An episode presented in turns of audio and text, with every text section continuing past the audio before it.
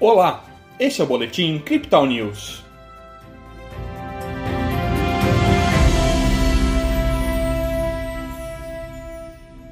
O Ibovespa descolou das bolsas norte-americanas após o relatório Payroll. O Bitcoin perde os 17 mil dólares, mas se mantém bem próximo da marca. Segunda-feira, o Ibovespa apontou queda de 2,3%. Hoje o índice reverteu a tendência e no fechamento preliminar apresentava um aumento de 0,15%. O dólar recuou, ficando cotado a R$ 5,27.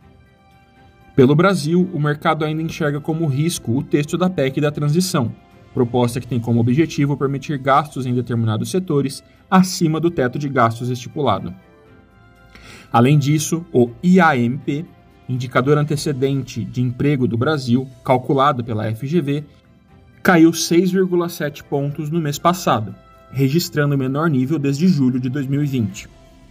Lá fora, o relatório Payroll, que trata sobre o mercado de trabalho norte-americano, mostrou que a criação de vagas de trabalho continua aquecida, o que pressionou os índices e bolsas, já que a expectativa de inflação aumenta. Com isso, a Nasdaq operava com margem de 2,23% negativa e o SP 500 apontava redução de 1,77%. Pelo mundo das criptomoedas, o caso da FTX continua fazendo ondas no mercado, apesar das reverberações estarem diminuindo.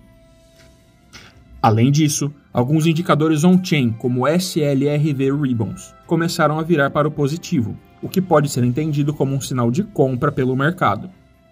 Agora, o Bitcoin é negociado a 16.900 dólares. No Brasil, a média de negociação é de R$ 89.700.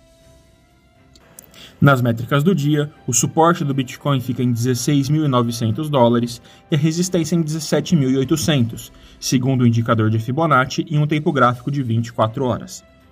O RSI vai para 47% com o mercado mais vendido e o MACD segue com suas linhas cruzadas para cima, este foi o Boletim Crypto News desta terça-feira. Veja essa e outras análises em nosso WhatsApp e nos canais de áudio oficiais. Siga a gente também nas redes sociais para acompanhar o dia a dia de nossa equipe.